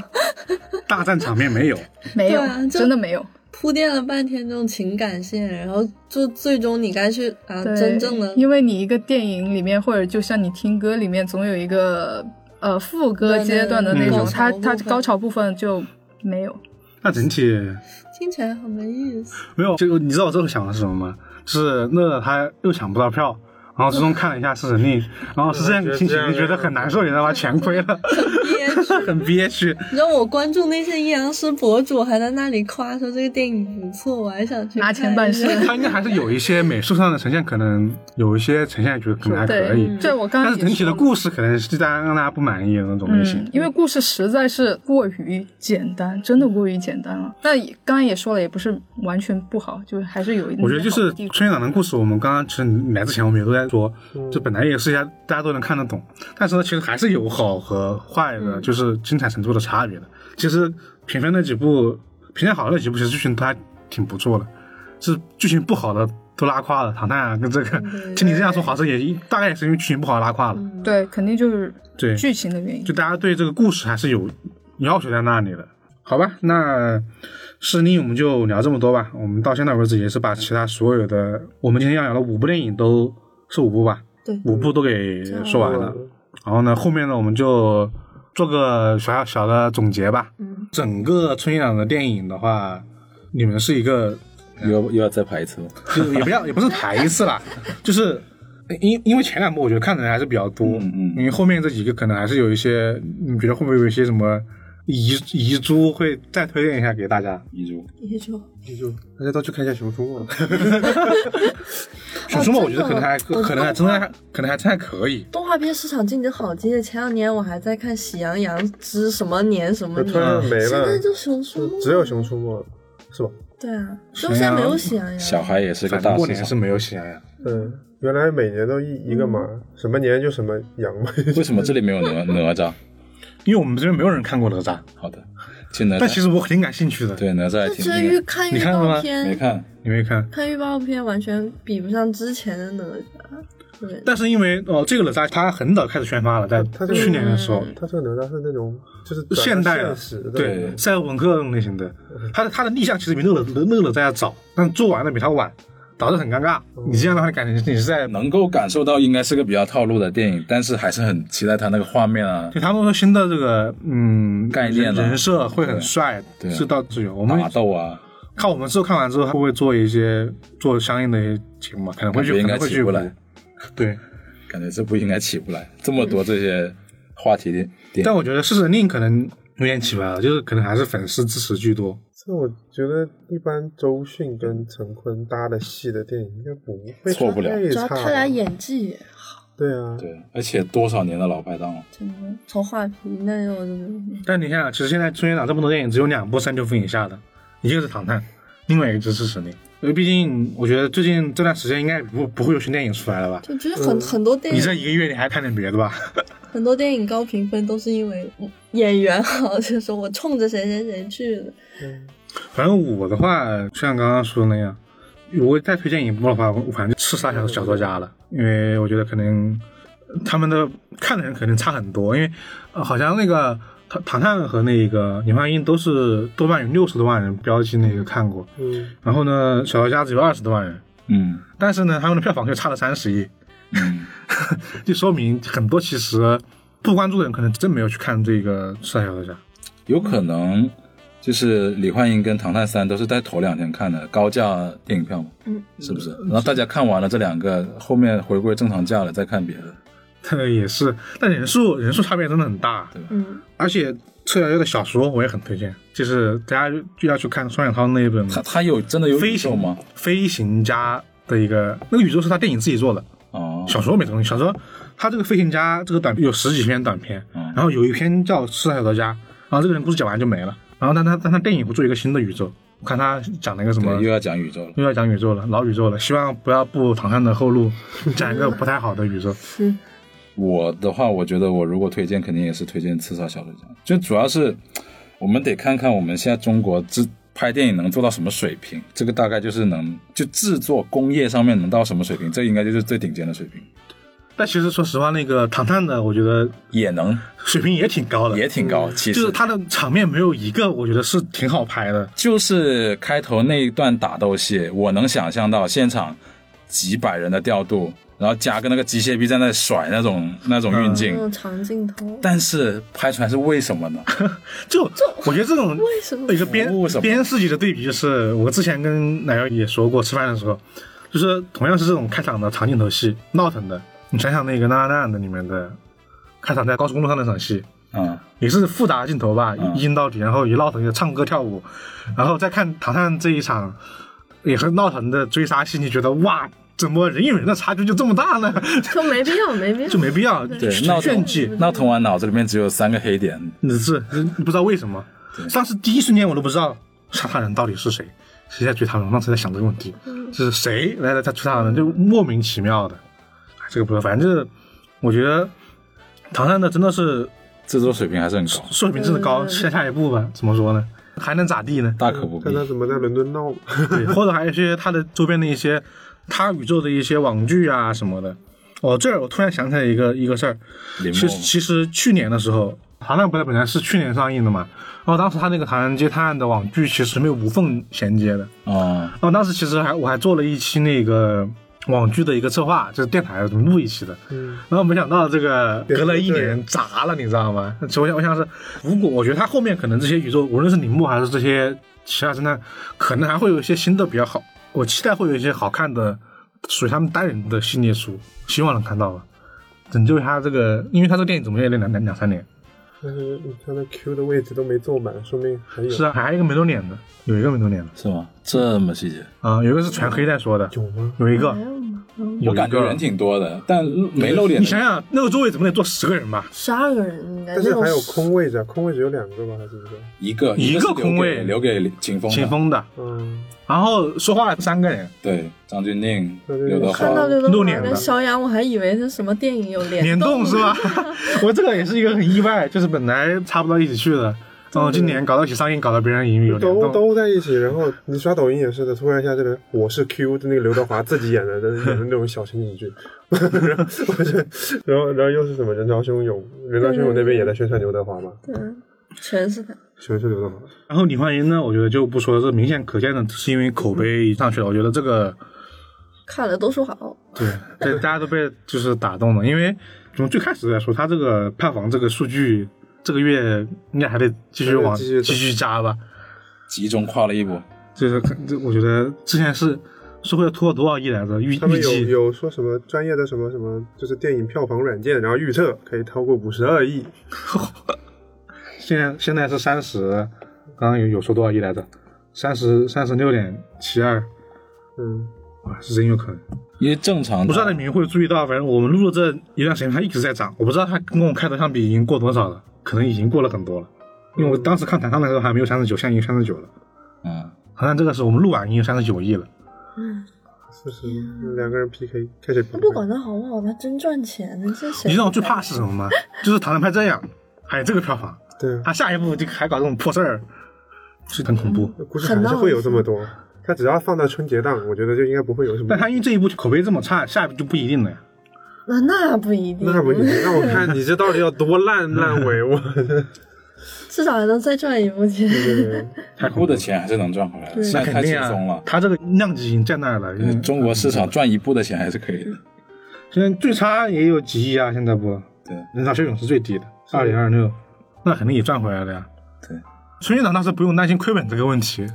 就是票房很多。可能里面最烧钱的就是《刺杀小说家》了，是，嗯，那特效足唐够。唐探应该也烧钱，对，他在日本拍，嗯嗯，但是他我看他那个街，就是那个人行道是有绿玉木的对，他那个我本来是以为真的。他那个街道是和《美游之记》大律师是一个绿哦，幕，我也觉得，我觉得好他像就是都他是啊他就是一个绿幕，什么一个绿弥留幕之国的爱丽丝，那个网剧，哦，然后包括反正他们那个绿幕好像被用到很多地方了，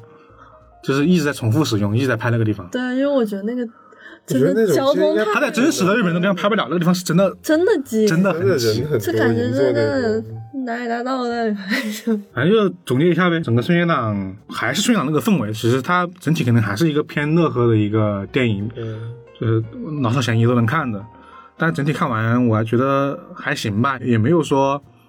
像往年的，有时候你还真不知道去看啥。今年真的是你知道你就有明很显多明目确的标，目的就是我先要去看什么，对再看什么，对对对然后剩下的过年完再 看。对对对，都都是这一种，都很很有目标性的去，整体还行吧。整嗯个票房已经，不是说票房，我说质量也有很多各有各的亮点吧。我们我个人感觉，虽然整体大家都不可避免的有喜剧元素，但每个人的特征还是很明显的。我之前也是前年一九年的时候有嗯，一一样是一天刷了三部啊春节档，记住年春档是啥我都没印象。《飞驰人生》《新喜剧之王》《流浪地球》哦哦，那年就就是我觉得今年的普遍水平还是比那年高，哦对，那是真的是那年我就看了个喜剧书，就也是一那新天几新几状不是很拉胯吗？我都没去看，到现在我怎么没看？还可以，我就是我看了《流浪地球》还是跟《整飞驰人生体嗯就算是有最点票房差的都还行，其实就都有点，其实反而票房最好的被喷的最多。啊，是这这是今年那个最奇怪的一但我点，希望李焕英超过他，因为真的很好。应该会超挂的，应应该会超过的。对，那就聊到这儿吧。今天聊了这么，我觉得有两个小时多吧，有因为我们这次我们可能就没有聊一些比较深入探讨的点，然后都是一些偏呃印象和看法式的。如果听众朋友们大家对我们说的这些电影，或者说我们没聊到的那些电影，《熊出没》啊。哪吒啊， 有一些自己的呃意见，或者说想推荐给大家看，欢迎大家在评论区留言告诉我们。超过多少个评论要结送电影票是吗？讲讲讲那个《熊出没》那个，嗯， 应该也不会吧？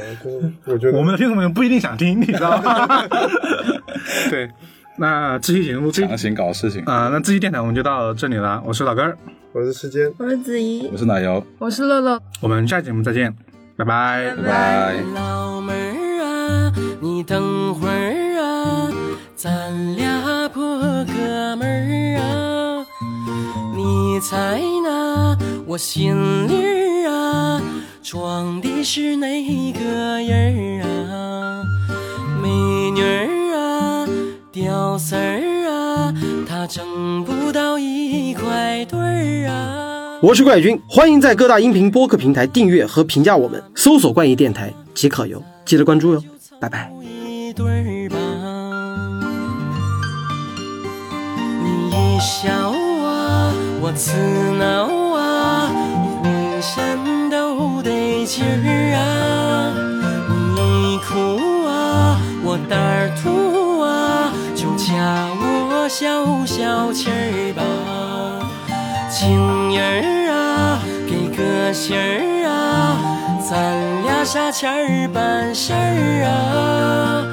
一百年儿一辈子儿啊，情愿你笑我嘚儿啊，我活。是你的人儿啊，死了是你的鬼儿啊，你想咋地儿就啊，咋地儿啊。月亮它照墙根儿啊，我为你唱小曲儿啊，看你睡了，我心里啊